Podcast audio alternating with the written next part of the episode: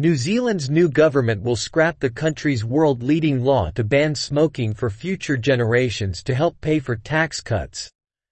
A move that public health officials believe will cost thousands of lives and be catastrophic for Maori communities. In 2022 the country passed pioneering legislation which introduced a steadily rising smoking age to stop those born after January 2009 from ever being able to legally buy cigarettes.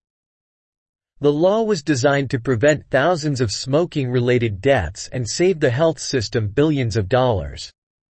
The measures will be axed before March 2024, with the revenue from cigarette sales going towards the coalition's tax cuts.